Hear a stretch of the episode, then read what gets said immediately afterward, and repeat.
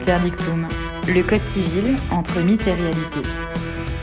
Bonjour chères auditrices et chers auditeurs, bonjour Pierre-Édouard. Bonjour Grégory. Attention, l'ouvrage est sacré. Classé monument historique, il mérite les égards des légistes. C'est par cette phrase que les professeurs François Terré et Nicolas Molfessi synthétisaient, dans la dernière édition de leur manuel d'introduction générale au droit, la vive controverse qui opposa plusieurs de leurs confrères il y a quelques années à propos de l'éventuelle réforme d'ensemble de celui dont nous allons parler aujourd'hui, l'une des plus célèbres masses de granit jetées sur le sol de la France post-révolutionnaire par Napoléon, à savoir le Code civil des Français, que l'on allait d'ailleurs rapidement appeler, en toute simplicité, le Code Napoléon. On peut comprendre la vigueur de la querelle relatée par les professeurs Terré et Molfessi. Après tout, dans un pays qui a connu pas moins d'une quinzaine de constitutions en deux siècles, le Code civil, toujours en vigueur, a ou semble avoir gagné l'épreuve du temps.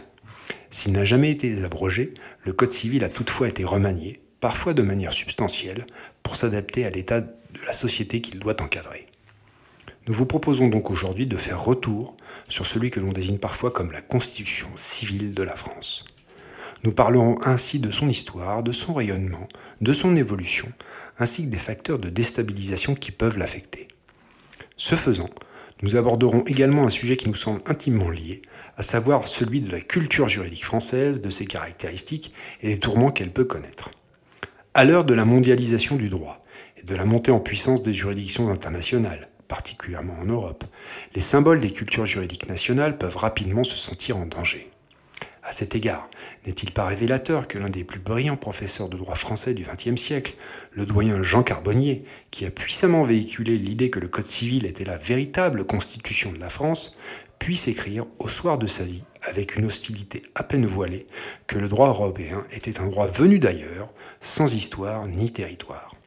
Pour nous éclairer, nous allons donc avoir le le grand privilège de pouvoir discuter avec l'un des plus grands connaisseurs de tous ces sujets, monsieur le professeur Jean-Louis Alpérin, professeur à l'école normale supérieure, directeur du Centre de théorie et analyse du droit, et qui fut membre de l'Institut universitaire de France. Parmi ses très nombreuses productions scientifiques, on peut notamment citer un ouvrage intitulé L'impossible Code civil, paru en 1992, ainsi que la dernière édition de son livre, co-rédigé avec Frédéric Audren, La culture juridique française entre mythe et réalité, 19e-20e siècle, qui a été réédité en 2022 aux éditions du CNRS. Monsieur le professeur, merci beaucoup d'avoir accepté l'invitation d'Obiter Dictum, et à titre d'introduction, pouvez-vous nous dire quelle est la bonne dénomination Code civil ou Code Napoléon? Bonjour, merci de votre invitation. Je serais tenté de répondre Code civil des Français. C'est son titre de promulgation en 1804, qui a effectivement été remplacé en 1807 par le titre de Code Napoléon, à l'initiative bien sûr de l'empereur. Ce titre a été abandonné, on le comprend aisément, avec la Restauration, qui considérait Napoléon comme un usurpateur, et euh, sans qu'il soit dit exactement dans la troisième édition du Code civil et la dernière officielle si on revenait au titre de Code civil des Français. Napoléon III, euh, par respect pour son oncle, a rétabli le titre de Code Napoléon. Le gouvernement de la Défense nationale, au tout début de la Troisième République, a dit qu'il abrogeait ce titre mais euh, pas par une norme explicite, et c'est finalement la tradition, et notamment les éditions privées, puisque la dernière édition officielle date de 1816, et depuis nous n'avons que des éditions privées qui ont imposé le titre facilement compréhensible, bien évidemment, de Code civil. Mais bon, si on veut être d'un point de vue strictement positiviste, après tout, le seul titre officiel qui... Euh, a été remplacé à un moment, mais euh, ce remplacement n'a pas duré, c'est celui de Code civil des Français. Bon, après, c'est une question de choix. Euh, code civil, c'est bien évidemment très pratique, très identifiable. Code civil des Français, euh, il y avait très probablement une intention politique euh, au moment de la promulgation, à la fin du consulat. C'est le patrimoine commun des Français. C'est le premier code dans le monde qui traite de ce qu'on appelle à l'époque la qualité de français, de ce que nous appelons la, nationalité. Donc, c'est pas inutile d'ajouter un code civil des Français. Remontons un peu dans le temps. Est-ce que vous pouvez nous parler un peu de l'état du droit civil avant la Révolution? Question évidemment un peu naïve.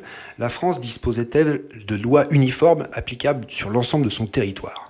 Oui et non. Euh, la législation royale, dans certains cas, s'appliquait sur l'ensemble du territoire. Un certain nombre de réformes, des grandes réformes procédurales accomplies par euh, Louis XIV euh, dans l'ordonnance de procédure civile de 1667, qui a unifié pour tout le royaume la procédure civile, dans l'ordonnance de procédure criminelle de 1670, les fameux textes de Daguesseau, là déjà plus prudent dans le rapprochement entre les règles euh, de droit privé qui différaient on le sait euh, très généralement, entre le sud de la France, les pays dits de droit écrit, où les règles s'inspiraient du droit romain, réinterprétées euh, depuis le Moyen Âge, et les régions du nord et du centre de la France, pays de coutumes, au moins 65 coutumes générales, plus des coutumes particulières qui différaient sur bien des points. Bon, sur cet ensemble très disparate, la royauté avait, euh, dès la fin du Moyen Âge, essayé d'organiser un petit peu ce que nous appellerions aujourd'hui un ordre juridique.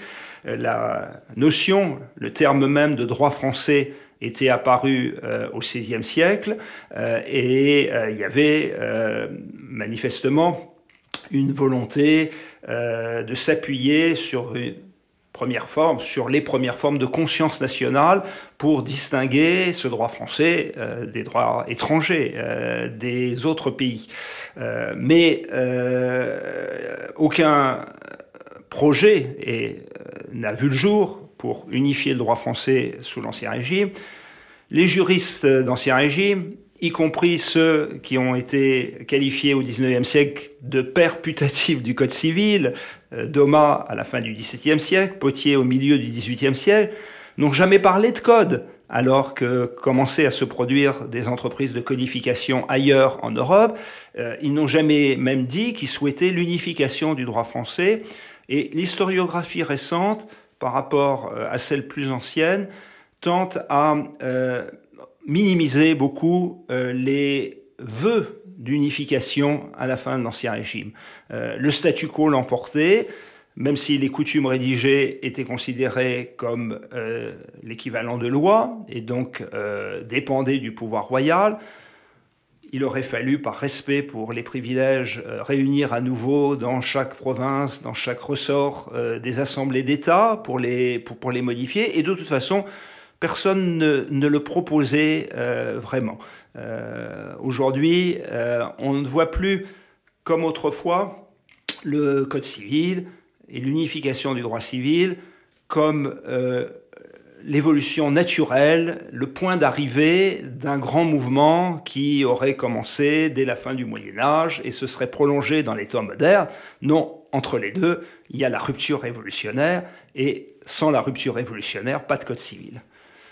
Est-ce que dans le, dans le sillage de l'organisation du pouvoir politique, euh, la révolution de 1789, sur la période 1789-1799, est-ce qu'elle a eu pour ambition de mettre à bas euh, la législation civile d'Ancien Régime? Est-ce que c'est une véritable rupture? J'ai l'impression que vous avez déjà répondu. C'est une véritable rupture, mais une rupture qui n'a pas pu développer toutes ses conséquences, euh, par exemple avec l'inachèvement d'un code civil, mais aussi dans d'autres domaines du droit civil.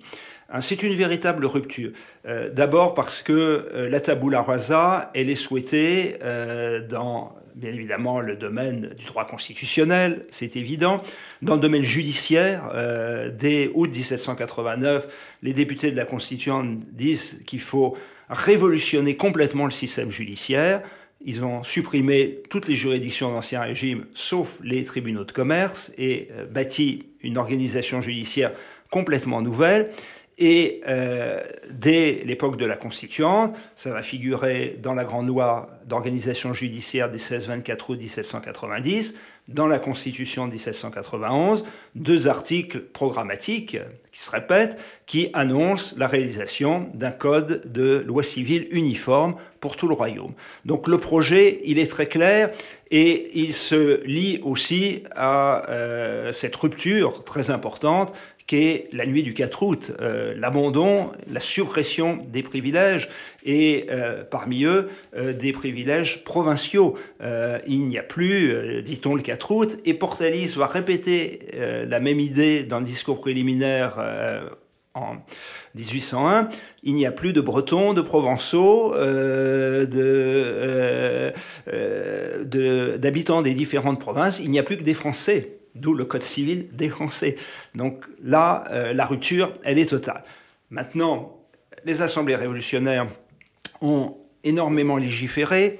Euh, on estime aujourd'hui euh, qu'en 10 ans, plus de 20 000 textes ont été produits, alors bien évidemment d'inégale importance, hein, certains à caractère très ponctuel, très particulier, d'autres qui sont de grandes lois générales, des codes. L'Assemblée constituante a voté le premier code pénal, la Convention puis les assemblées du directoire ont voté deux codes hypothécaires, mais malgré ça, euh, et malgré des lois très importantes dans le domaine des personnes et de la famille, euh, malgré bien évidemment l'abolition de la féodalité, des pans entiers euh, du droit civil sont restés en application. De la procédure civile, l'ordonnance de 1667 continue à être appliquée sous la Révolution et jusqu'au Code de procédure civile. Et bien évidemment, les projets de rédaction du Code civil ont échoué, n'ont pas été votés. Alors, le code civil qu'on appelle, qu'on va appeler code Napoléon, est-ce qu'il doit vraiment beaucoup à Napoléon? Quelle est la place de l'empereur dans, dans la rédaction et la confection de ce code Vous m'amenez à chaque fois à faire des réponses de Normand, comme on dit classiquement. Euh, l'importance de Napoléon n'est pas négligeable. Euh, d'abord la volonté politique. Hein.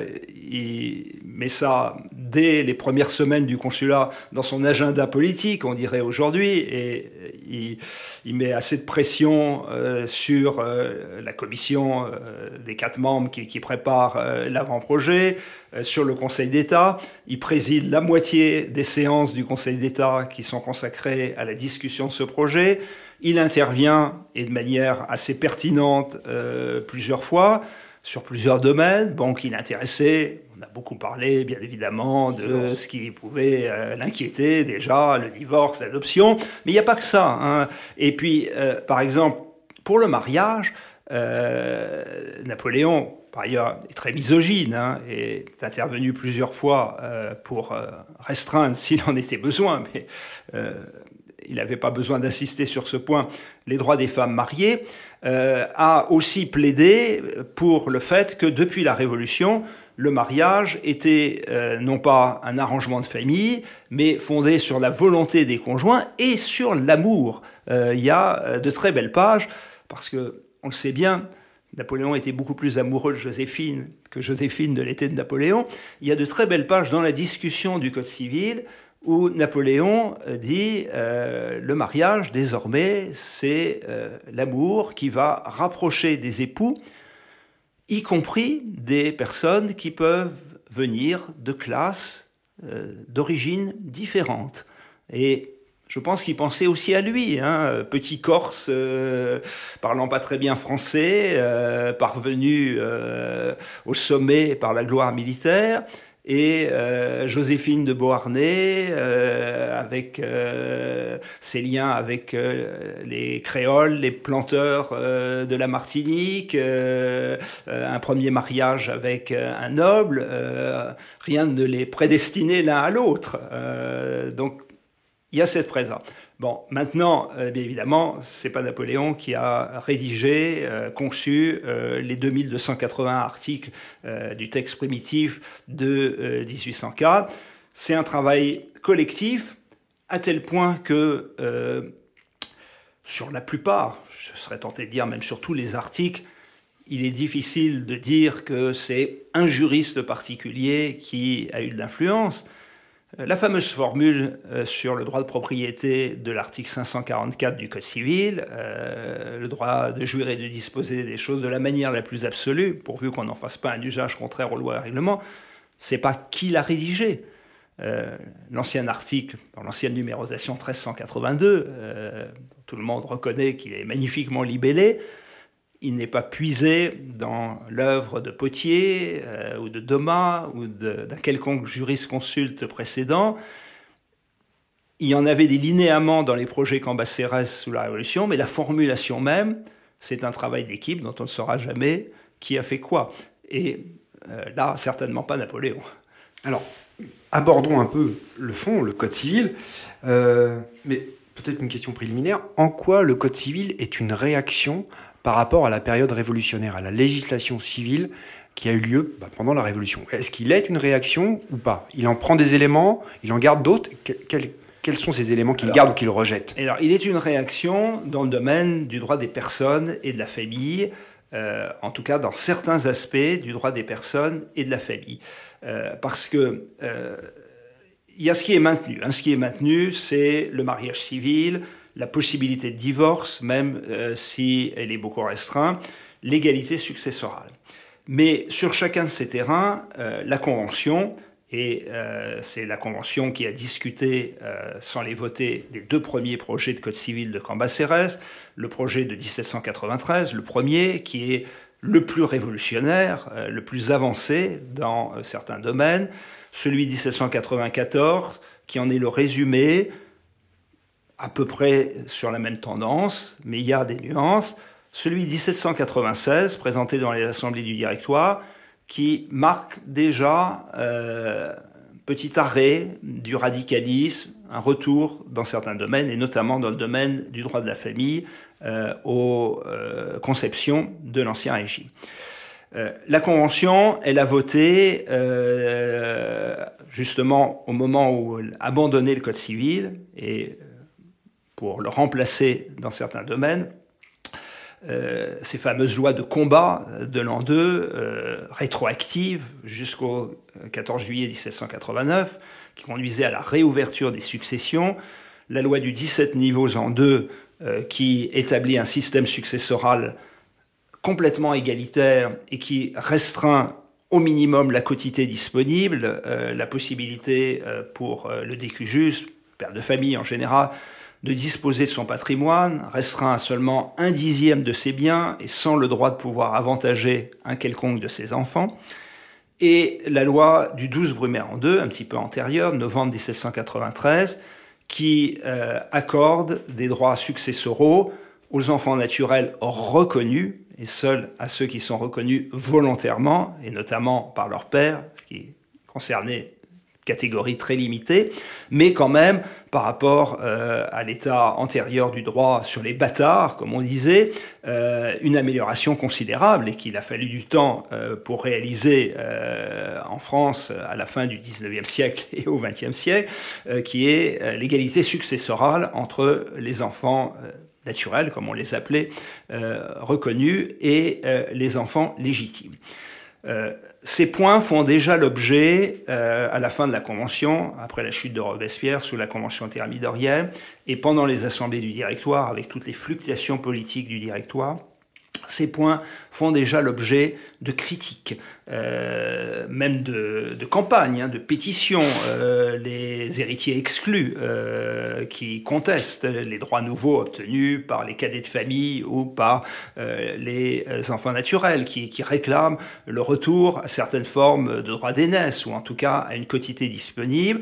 Les députés royalistes ou crypto-royalistes Portalis a été un de ceux-là euh, avant qu'il soit exclu et euh, forcé de s'exiler euh, par un coup d'État du directoire en septembre 1797.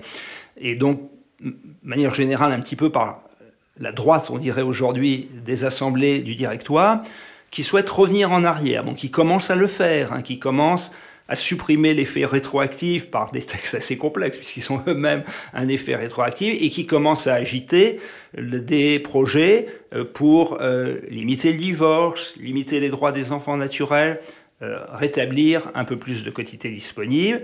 Le troisième projet de Cambacérès va un petit peu, mais très légèrement dans ce sens en 1793. Il n'est pas adopté. Le projet euh, découvert par Stefano Solimano euh, de Target à la fin du directoire va aussi dans ce sens. Le projet du député Jacques Minot, présenté euh, juste au début du consulat, au moment de la transition entre les deux pouvoirs, était préparé déjà sous le directoire, va aussi dans ce sens. Et euh, les assemblées du consulat votent euh, dès l'an 8 euh, un texte qui modifie la loi de l'an 2 sur les successions et commence à rétablir une quotité disponible plus importante. Donc on voit bien l'orientation politique, bien évidemment souhaitée par Bonaparte et qui va être mise en œuvre par la commission qui prépare l'avant-projet du Code civil, par les discussions du Conseil d'État et par le Code civil. Donc restriction du divorce, restriction des droits successoraux des enfants naturels et augmentation de la quotité disponible. Tout ça allant aussi dans le sens d'une puissance paternelle importante. Alors, abordons maintenant bah, un aspect fondamental, c'est-à-dire le fameux esprit du code et de ses rédacteurs. Euh, on l'a dit euh, démocratique, libéral, égalitaire. Je crois qu'aujourd'hui on en est un peu revenu, nous en avons parlé, mais peut-être sur ces acquis indéniables. Le code, via son article 8, c'est une avancée, c'est euh, tous les Français jouissent de leurs droits civils. Et si je vous ai bien lu, il y a un autre aspect qui est fondamental et qui est un peu passé sous silence, c'est que c'est un code sans Dieu. Est-ce que vous pouvez nous en parler de ces acquis-là avant d'essayer de déconstruire la mythologie du code? Je crois qu'effectivement, euh, ce sont deux questions liées, mais qu'on peut séparer. Celle euh, de l'évaluation, pas si facile que ça, de la part révolutionnaire et de la part de la tradition, et celle ensuite de la caractérisation de ce qui serait un esprit du Code civil. Hein, pour ma part, je peux déjà l'annoncer, je ne crois pas qu'il y ait un esprit du Code civil. Ça ne m'empêche pas de réfléchir et de travailler et de discuter, reconnaître qu'il y a des opinions différentes sur euh, l'évaluation euh, du compromis. Euh, même si on ne souscrit pas totalement, parce qu'il y a bien évidemment une part de propagande dans ça, dans le discours de Portalis dans le discours préliminaire, qui présente ce compromis finalement comme un équilibre parfait. Hein. On a mis juste ce qu'il fallait euh, de l'un et de l'autre, les bonnes doses, équilibre aussi entre pays de droit écrit et pays coutumiers. Ça serait la recette magique en quelque sorte, hein, où chacun trouverait satisfaction. On ne peut pas croire à un tel miracle. Bon, il n'en reste pas moins, là je crois que tout le monde sera d'accord, pour dire qu'il euh, y a effectivement un mélange, et un mélange assez réussi, puisqu'il a tenu euh, sur certains aspects jusqu'à nos jours, de la tradition et de la révolution. Beaucoup insistent sur euh, les emprunts à la coutume de Paris, à d'autres coutumes, par exemple en matière successorale, sur les emprunts au droit écrit, euh, au droit romain tel qu'il a été réinterprété, euh, sur euh, bien évidemment les obligations, mais aussi sur les biens, et pense que finalement le Code civil est l'héritier de la tradition d'Ancien Régime. Hein, c'est au moment du centenaire du Code civil, la fameuse phrase de l'historien du droit Esmin, les rédacteurs du Code civil étaient des disciples et non des prophètes, et euh, une opinion qu'on trouve aussi aujourd'hui à l'étranger. je ne dis pas qu'elle est mal intentionnée, pas du tout, mais euh, elle vise chez certains collègues étrangers à minimiser l'originalité du code français par rapport euh, à, d'autres codes de la même période et à dire qu'il n'est pas si novateur que ça. Bon, ma position est différente. Euh, de manière générale, euh, dans l'histoire du droit français, je suis comme d'autres convaincu que la rupture révolutionnaire est essentielle. Bien évidemment, elle n'a pas effacé la tradition antérieure, mais c'est une rupture, une rupture profonde. Et comme vous l'avez dit, c'est pas simplement dans certaines règles, elles sont très importantes, du droit des personnes et de la famille, du droit des biens, puisque c'est quand même la consécration, bien évidemment, de l'abolition de la féodalité et euh, du domaine partagé, du droit des obligations. La liberté contractuelle était plus limitée hein, sous l'Ancien Régime. Par exemple, le prêt à intérêt restait, même s'il y avait certaines tolérances, interdit, alors que la Révolution et le Code civil va dans le même sens, euh, l'autorisent euh, très largement. Donc il y a quand même euh, pas mal de textes révolutionnaires qu'on retrouve dans le Code civil. Et puis, il y a la structure générale de la codification, la volonté d'une synthèse, la numérotation continue, les premiers articles sur les lois en général. Vous avez cité cet article 8. J'y suis très attaché, effectivement. C'est un article qui est resté dans sa formulation de 1804. J'ai l'impression qu'on commande pas parce qu'il ne donne pas lieu à de la jurisprudence. je ne pense pas que devant les tribunaux, on, invoque... on n'en parle pas tous les jours. Hein, on n'en parle pas tous les jours, de l'article 8. Hein, il est court et d'une parfaite clarté. Hein, tout Français jouira des droits civils. Hein, et il évoque bien à la fois cette place de ce que nous appelons la nationalité, hein, qui a été développée dans les articles suivants, qui ont été retirés ensuite euh, après 1927 et réintroduits en 1993. Euh, et euh, c'est quand même le principe de l'égalité civile. Hein, et l'égalité civile, comme vous l'avez dit, c'est lié au mariage civil, à l'absence de Dieu et de toute référence à la religion. Alors, certains de mes collègues disent oui, mais juste avant le Code civil, il y a eu le Concordat. Euh, et euh, bien évidemment, la France est un pays majoritairement catholique et c'est très important. Oui, mais le Concordat ne remet pas en cause la liberté des cultes. Les rédacteurs du Code civil savent bien qu'il y a deux petites minorités religieuses en France, les protestants et les juifs, dont les droits ont été reconnus pendant la Révolution française.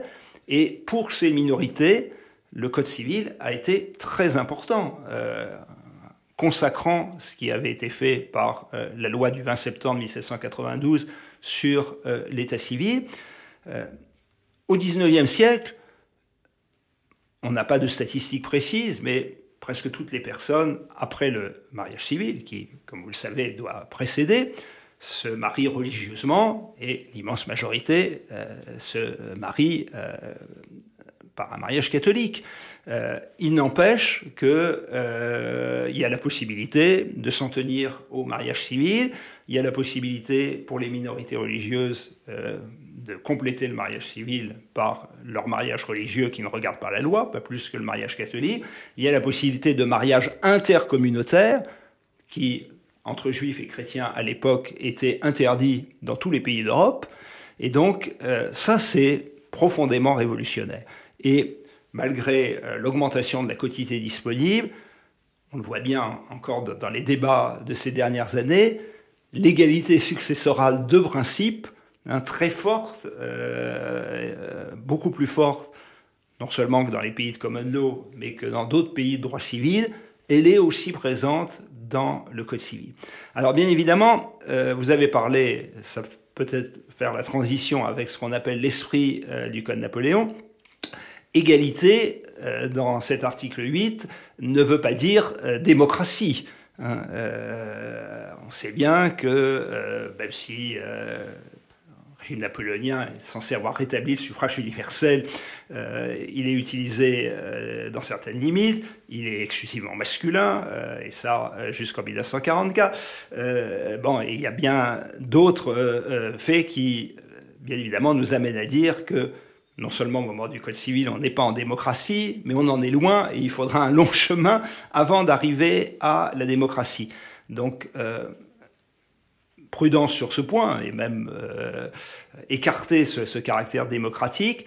Mais euh, ça nous amène aussi à euh, une autre idée qui a été mise en valeur aussi par l'historiographie récente, qui est celle de l'évolution assez rapide au cours de la première moitié du XIXe siècle de l'interprétation qui a été donnée du Code civil.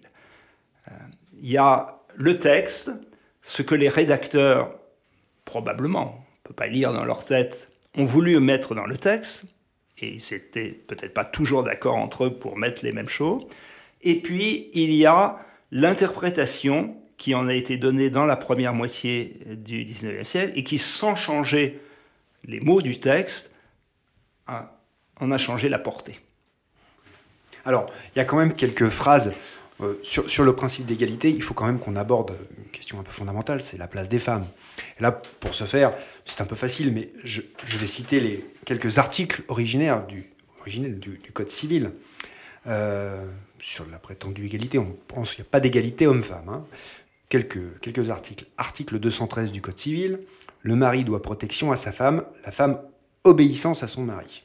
Article 214, la femme est obligée d'habiter avec son mari et de le suivre partout où il juge à propos de résider. article 228, la femme ne peut contracter un nouveau mariage qu'après 10 ans, 10 mois révolus depuis la dissolution du mariage précédent. On peut comprendre euh, la manifestation de féministes brûlant le code Napoléon au pied de la colonne Vendôme pour le centenaire du code en 1904. Non?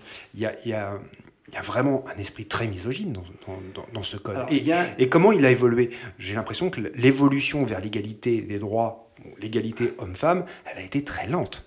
Vous avez raison sur tous ces points. Les rédacteurs sont misogynes, hein, ça fait pas de doute. Et Napoléon le premier. Euh, la Révolution n'a pas fait grand-chose en tout cas pour les femmes mariées. Et il faut aussi distinguer la situation des femmes célibataires, qui à partir de la majorité, et la majorité de 21 ans jusqu'en 1974, c'est aussi un acquis considérable hein, du Code civil, et ça s'applique aussi euh, aux femmes. Et les femmes célibataires, connaissent quelques incapacités, euh, elles ne peuvent pas être témoins dans les actes de, l'état civil jusqu'à la fin du XIXe siècle, mais globalement sont capables, alors que la femme mariée, non seulement doit obéissance à son mari, lui doit le devoir conjugal, euh, doit obéir à ses ordres sur le choix de la résidence familiale, et surtout est soumise jusqu'en 1938 à la puissance maritale, c'est-à-dire à l'autorisation obligatoire pour tous les actes de la vie civile. Sur cette question du statut des femmes mariées, la Révolution n'a rien fait. C'est l'ancien droit qui connaissait déjà, depuis le XVIe siècle, euh, et avec des textes très misogynes euh, au XVIe siècle, cette incapacité des femmes mariées qui a été maintenue. Le seul projet qui avait proposé un changement, c'est le premier projet de Code civil de Cambacérès en 1793, qui contenait un article euh, assez vague, mais qui parlait quand même de la gestion commune des biens du ménage par les deux époux. Et non seulement euh, ce texte n'a jamais été voté, mais cet article précisément a suscité au sein de la Convention composé uniquement d'hommes, des remous, y compris chez euh, des révolutionnaires euh, montagnards et, avancés. Euh, bon, on sait que aussi à la même époque, les clubs de femmes et les mouvements de femmes ne sont pas très appréciés par les membres de la Convention qui, craignent ce qu'ils appellent des débordements.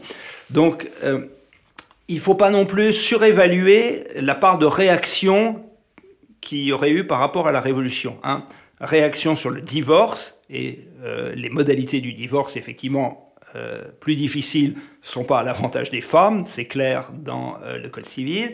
réaction sur, je l'ai dit, le statut des enfants naturels, la quotité disponible, mais comme la Révolution n'avait pas fait de changement sur le statut des femmes mariées, c'est le statu quo, et Peut-être, enfin peut-être. On peut dire que euh, dans le Code général prussien de 1794, qui précède le Code civil français, dans le Code civil autrichien de 1811, il y a un petit peu plus de, pouvoir pour la femme mariée, mais c'est pas non plus la pleine capacité, hein, loin de là. Et euh, dans la première moitié du 19e siècle, je dirais jusqu'à la Troisième République et même jusqu'aux années 1880, à part vraiment quelques militants féministes, et très peu nombreux, en tout cas chez les juristes, tous des hommes, personne ne proteste contre cet aspect euh, fondamentalement inégalitaire du Code civil. Il ne s'agit pas d'excuser quoi que ce soit, mais de remettre les phénomènes dans le contexte. Bon. À partir de euh, la fin du XIXe siècle, au moment du euh, centenaire du Code civil, effectivement, là, ça rentre dans le débat. La France commence à être un petit peu en retard par rapport à d'autres pays euh, sur euh, les droits des femmes et euh, des femmes mariées. certains juristes disent qu'il faut évoluer. On leur répond que par le mandat tacite, par d'autres moyens, la jurisprudence a évolué. Mais bon, la France va être quand même très en retard pour abolir la puissance maritale seulement en 1938, réaliser un début d'égalité dans les régimes matrimoniaux sous le régime de Vichy et euh, dans euh, la loi de 1965 et aboutir seulement en 1985, voire en 2001, à l'égalité parfaite euh, au sein du ménage, au sein des couples. Alors abordons un autre aspect du Code civil, c'est un aspect plus économique, c'est la propriété. Vous en avez déjà parlé. On a beaucoup dit que c'était un, code bourgeois, parce que c'était un code de la propriété, plus précisément de la propriété immobilière pour une France euh, essentiellement agricole. Euh, là, j'aimerais bien qu'on revienne sur ce qu'est le code et ce que signifie la propriété. J'interprète, ou on interprète, je l'ai lu, la révolution comme un immense transfert des propriétés via la vente des biens nationaux. Et que ce que le Code essaye de faire, c'est surtout de maintenir la propriété euh, lors de cette redistribution des propriétés immobilières. Est-ce que vous pouvez nous en parler? Est-ce que, est que vous partagez ce... Oui, la rupture révolutionnaire, là aussi, est considérable. Euh, elle est considérable sur deux terrains qui, qui sont distingués, mais qui, dont les effets vont se conjuguer l'abolition de ce qu'on a appelé la féodalité ou le complexe féodal. On discute aujourd'hui beaucoup de ces expressions. Euh, une majorité de paysans, euh, de cultivateurs, à la fin de l'Ancien Régime, étaient encore des tenanciers qui devaient des droits payés annuellement à leurs seigneurs, nobles mais aussi bourgeois. Et euh, la Convention, en 1793, par la loi de colère euh, du 17 juillet 1793, a supprimé cela sans aucune indemnité pour les seigneurs. Hein. Euh, jusqu'à la révolution bolchevique de 1917, on n'a connu dans aucun pays d'Europe une suppression des vestiges du système seigneurial ou féodal intervenu dans beaucoup de pays beaucoup plus tardivement, par exemple euh, en Allemagne et en Autriche euh, après la Révolution de 1848, et toujours avec des indemnités, et des indemnités euh, qui ont tendu plutôt à renforcer la grande propriété, puisque les anciens seigneurs, en recevant de l'argent, pouvaient encore acquérir plus de terres. Hein, en France, la Révolution française a rendu les paysans pleinement propriétaires de leurs terres et sans plus aucune charge à leur regard de l'ancien seigneur. Donc là, il y a un premier transfert, euh, bon, qui n'a pas concerné tous les paysans, qui avantage les paysans aisés ou euh, les détenteurs de terres bourgeois aussi, qui pouvaient se trouver dans cette position de tenancier. Et puis, il y a la nationalisation des biens du clergé, suivie de leur vente. Euh, là aussi, c'est bien un processus qui n'est pas égalitaire. les lots constitués sont plutôt gros, sauf pendant une brève période.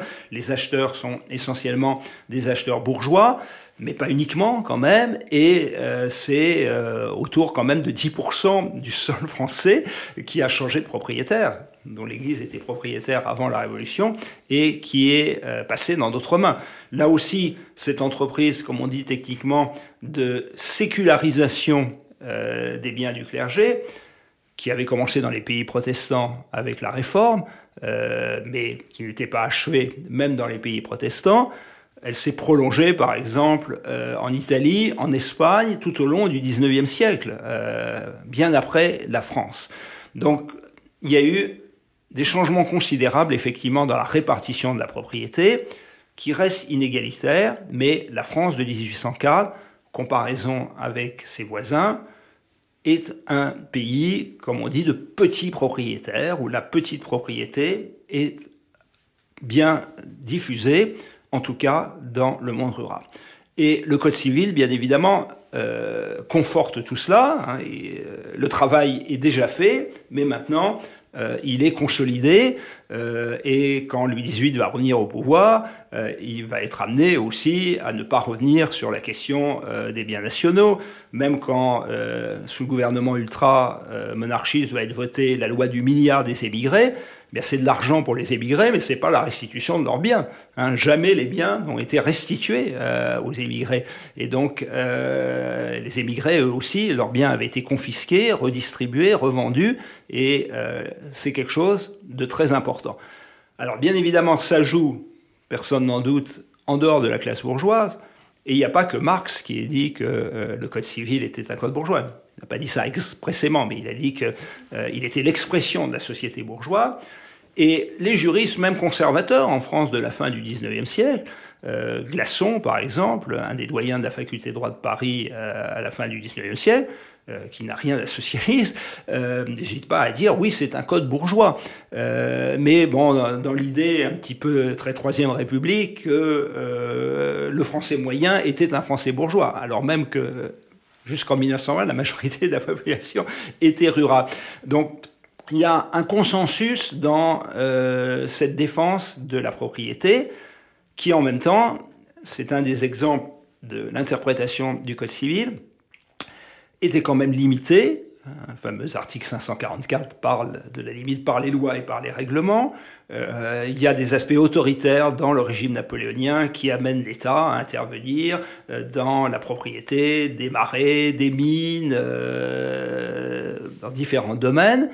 Et c'est l'interprétation un peu jurisprudentielle et surtout doctrinale qui a, dans un esprit effectivement plus libéral, dans les années 1830-1840, exalté l'absolutisme du droit des propriétaires.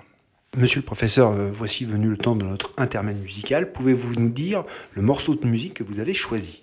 Alors j'ai fait le choix d'une composition de Beethoven de 1804, en l'occurrence la troisième symphonie. bien évidemment pour la date de 1804, mais aussi parce que euh, il est bien connu que euh, Beethoven a été d'abord un admirateur de Bonaparte, qui voulait même lui dédier cette troisième symphonie qu'on appelle héroïque. Et puis, euh, il y a la période du couronnement de Napoléon, et puis ça va s'accentuer bien évidemment dans les années suivantes avec euh, la conquête, euh, les victoires contre la Prusse, contre l'Autriche. Beethoven va en souffrir beaucoup et considérer comme beaucoup de ses compatriotes allemands, bien évidemment que Napoléon est un tyran qui, impose un, impérialisme. Et on sait aussi que le message politique de Beethoven, par exemple dans son opéra Fidelio, qui date lui aussi de 1804 et qui parle d'un homme prisonnier, c'est le message de la liberté et euh, un aspect bien évidemment hérité euh, des Lumières, hein, de la Offrirou.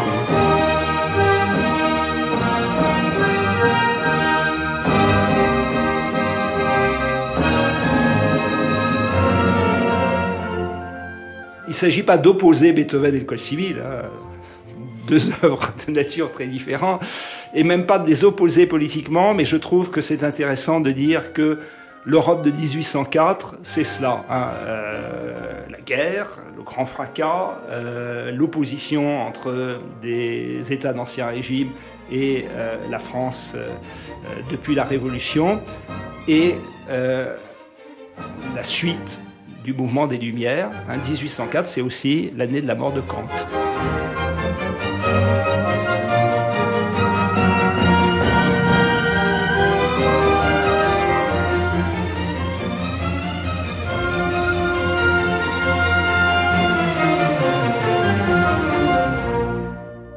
Eh bien, nous allons aborder euh, une autre partie qui concerne plus l'actualité euh, du, Code civil.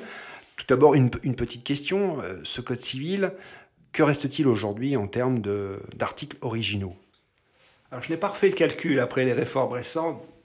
Moins, ça c'est très clair, de la moitié des articles dans leur forme originale. C'était à peu près l'équilibre hein, au moment du bicentenaire de 2004. Mais depuis, il y a eu non seulement euh, la grande réforme euh, du droit des contrats et des obligations, mais aussi d'autres réformes, nouveau du droit des personnes. Mais bon, là, les articles déjà avaient été modifiés de nombreuses fois, du droit des sûretés, du droit des successions. Et donc aujourd'hui, je pense qu'on est entre un tiers et la moitié des articles qui restent dans leur formulation originelle. Euh, bon, certains articles, bien évidemment, euh, très importants et très symboliques. Euh, j'ai parlé de l'article 8, l'article 544. Euh, l'article 1382, même s'il a été euh, renuméroté pour l'instant, est resté en l'état.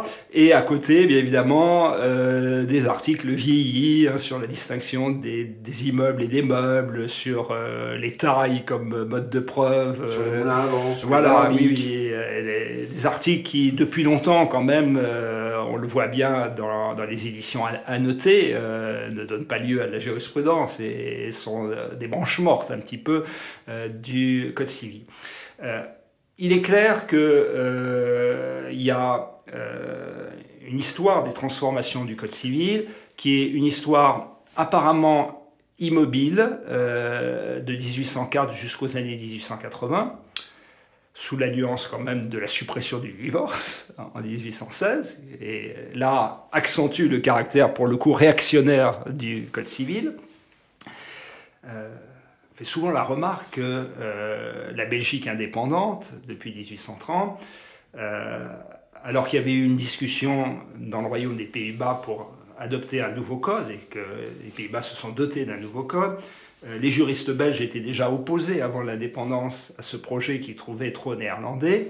Et euh, il a été décidé dans la constitution belge le maintien provisoire euh, du Code Napoléon, qui a duré presque jusqu'à nos jours. Mais depuis quelques années, vous savez peut-être, il y a des réformes très importantes qui sont effectuées en Belgique et qui remplacent les textes du Code Napoléon par des textes nouveaux. quoi qu'il en soit, la Belgique indépendante, catholique, a maintenu le divorce du, Code Napoléon alors qu'il était abandonné en France euh, de 1816 à 1884. Et que là, pour le coup, c'était euh, à nouveau un recul considérable des droits des femmes mariées, euh, que je sache. Hein, donc là, la responsabilité en revient aux monarchistes, à Louis XVIII, au régime qui, jusqu'à la Troisième République, ont maintenu l'interdiction du divorce. Donc, 1800-1880, euh, une période apparemment immobile. Euh, les réformes entamées sous la Troisième République, et notamment dans euh, le droit des personnes, poursuivies sous la Quatrième, mais qui, encore une fois, ne révolutionnent pas le Code. Euh, et puis la grande vague euh, des réformes du doyen Carbonnier, euh, poursuivie, certains ont dit aussi démolie dans les années 1980-1990, et une accélération dans ces trois dernières décennies qui ont fait, encore une fois, qu'il y a beaucoup moins que la moitié des articles qui sont restés dans leur forme originelle. ce tableau est vrai, il doit être nuancé notamment pour la première période. Euh, pour la première période, j'insiste personnellement sur le fait que l'originalité du droit civil français, c'est pas seulement cette codification, c'est l'avènement précoce de la jurisprudence, des normes jurisprudentielles. Le tribunal de cassation, créé en 1790, c'était l'objet de ma thèse, vous comprenez que j'y suis attaché, et je suis attaché à la thèse j'espère avoir appuyé que dès la Révolution française, il a développé, euh, par l'interprétation très audacieuse des textes, par l'élargissement des ouvertures à cassation, une jurisprudence. Hein, par exemple, en matière contractuelle, euh, la théorie dite de la dénaturation des contrats, que la plupart des manuels de droit civil rattachent à une jurisprudence des années 1880, elle est présente avec le mot dénaturation dans les dernières années de la Révolution, où déjà le tribunal de cassation dit que les juridictions du fond violent la loi quand elles dénaturent un contrat. il y a d'autres exemples, mais évidemment il n'y avait pas de code, mais cet acquis, il, est poursuivi euh, par la Cour de cassation. Il y a juste un changement de nom en 1804 à l'occasion de l'Empire. Et dès la euh, première moitié du XIXe siècle, avant même les grands mouvements, par exemple la responsabilité du fait des choses de la fin du XIXe siècle, les normes jurisprudentielles sont très importantes et bénéficient d'un réseau qui n'existe dans aucun pays du monde à l'époque de publications, le bulletin officiel de la Cour de cassation, les recueils, Ciré, Dalloz, euh, le journal du palais, euh, ouvrez le répertoire d'Alloz euh, en plus de 40 volumes euh, au milieu du 19e siècle, chaque article du Code civil fait l'objet en note d'une jurisprudence abondante. Et à mon sens, le droit français, le droit civil français est avancé au 19e et au 20e siècle sur deux jambes, la codification et la jurisprudence.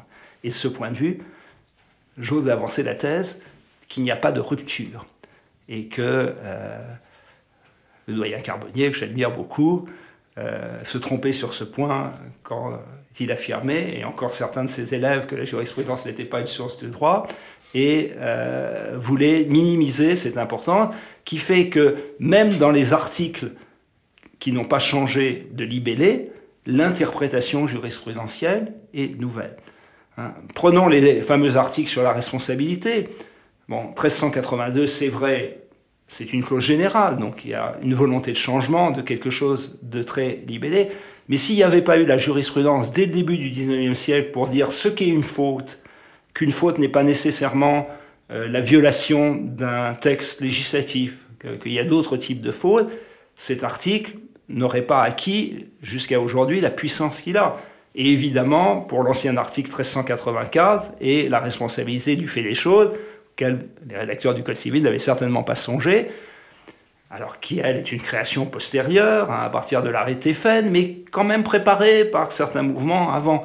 Donc, euh, c'est pas l'absence de jurisprudence, la jurisprudence qui apparaîtrait à la fin du XIXe siècle ou qui exploserait à la fin du XXe siècle, c'est un mouvement continu qui a réinterprété le code et les réformes récentes vont aussi dans ce sens. Mais par exemple, s'agissant de la récente réforme du droit des obligations, cette puissance de la jurisprudence, à un moment, elle crée quand même un décalage par rapport à la lettre euh, du Code civil. Il y a plein de... Le droit des contrats se faisait assez largement, il me semble, par le pouvoir de création de la Cour de cassation. Et le législateur a, eu le besoin, parce que c'est quand même la force de la codification, de dire bah, notre droit, il est euh, sécurisé, il est lisible parce qu'il est dans un code. Donc en 2016, je crois que le droit des obligations n'a pas été euh, modifié dans sa rédaction depuis très très longtemps, et c'est en raison de ce décalage entre la jurisprudence et euh, le texte du code que le législateur a eu senti le besoin de le réformer. Euh, partagez-vous cette, opinion? Le Parlement, et spécialement sous la Ve République, sous différentes législatures, avec différentes majorités, s'est montré étrangement indifférent à l'évolution du droit des biens et du droit des obligations. Euh, c'est concentré, avec les réformes du doyen Carbonnier, avec d'autres ensuite sur le droit des personnes, là il n'y a aucun doute, mais je m'étonne toujours, et je m'étonne toujours euh, devant les étudiants, que euh, le Parlement n'ait jamais songé, il y avait toutes sortes d'occasions pour le faire, même récemment, à adapter, par exemple, euh, les anciens articles 1382 et 1386 à l'état de la jurisprudence. Hein, dans 1384, à propos de la responsabilité des parents pour les dommages causés pour les enfants mineurs, on a fait des adaptations pour tenir compte de l'évolution de la structure familiale, qui ont abouti, euh, avec la loi du 4 mars 2002, à dire que les parents soient mariés, euh, en union libre ou divorcés, ils sont de toute façon responsables de leurs enfants mineurs. Bon, les parlementaires devaient savoir à cette époque en 2002 qu'il y avait la jurisprudence de l'arrêt Bertrand qui fait que la phrase euh, de cet alinéa qui parle d'enfants habitant avec leurs parents n'a plus de sens réel, hein, que euh, la responsabilité, elle vaut même si l'enfant est à des milliers de kilomètres de chez ses parents, dans un internat, chez ses grands-parents, en vacances. Il me semble qu'il aurait été simple pour le législateur de faire ce qu'on appelle un toilettage. Hein, le législateur ne l'a pas fait, m'appartient pas, je suis pas politologue euh, à l'Élysée, je dirais peut-être brièvement euh, que les parlementaires ne s'intéressent pas à ça ou euh, n'ont pas, en règle générale, les compétences pour pouvoir aborder ces, questions. Alors, abordons maintenant ce qu'on peut appeler peut-être une, période de crise du Code civil, mais peut-être plus largement de la culture juridique française qui, est, qui a été mon avis, très longtemps centré sur le Code civil, et ce qui nous vient surtout des, juridictions internationales, ou ce qu'on appelle la mondialisation du droit. Et je prends surtout euh, ce qui fait beaucoup parler, c'est-à-dire l'intervention de la jurisprudence de la Cour européenne des droits de l'homme euh, dans le droit civil, et en particulier dans le droit de la famille, notamment euh, l'arrêt Mazurek de 2000. Est-ce que vous pouvez nous, parler de ce mouvement et comment, peut-être si vous avez une, opinion sur la manière dont, est vécu euh, cette intervention du droit international et du droit international des droits de l'homme dans la législation civile en France, et notamment euh, s'agissant de la culture juridique française. En quoi peut-être se sent-elle agressée? Alors c'est une question de représentation.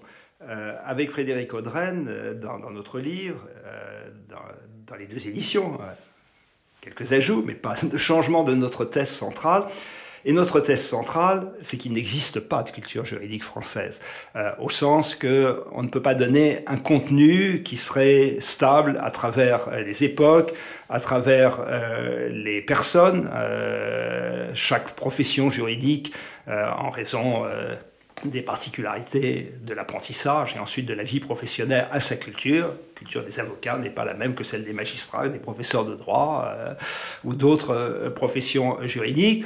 Et pour des historiens, euh, il est invraisemblable qu'il y ait quelque chose euh, d'atemporel, de monolithique qui traverse le temps et euh, qu'on appelle, dans une formule au singulier, la culture juridique française. Il y a des cultures juridiques, euh, et notamment des cultures professionnelles, alors qui peuvent avoir, du fait notamment du passage par les facultés de droit, euh, des, aspects communs. Enfin, pour la plupart des juristes, la faculté de droit, c'est le début. Euh, on ne vit pas toute sa vie dans l'héritage et dans les préconceptions des quelques années passées à la faculté de droit ou dans un autre établissement. donc, il y a des cultures juridiques en France, et je dis en France parce que, euh, au risque de paraître iconoclaste, euh, ces cultures juridiques ne sont pas fondamentalement différentes des cultures juridiques qui sont présentes dans les autres pays. Euh, quand avec Frédéric Audrey nous disons la culture juridique française n'existe pas, euh, nous pensons qu'il n'y a pas non plus de culture juridique allemande, qu'il n'y a pas non plus de culture juridique italienne, qu'il n'y a pas non plus de culture juridique de common law, et que tout ça résulte de représentation.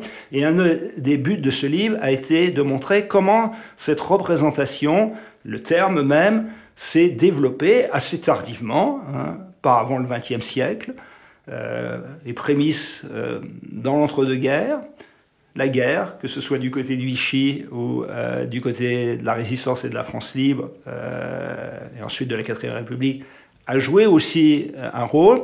Et presque tout le monde s'est convaincu que cette culture juridique française existait, utilise l'expression, à notre sens, sans lui donner de contenu. Euh, et donc, malgré le titre de l'ouvrage, nous plaidons pour qu'on parle le moins possible de culture juridique française. Bon, je sais que c'est une position qui peut surprendre, peut-être heurter. Euh, je rassure vos auditeurs, je suis très patriote.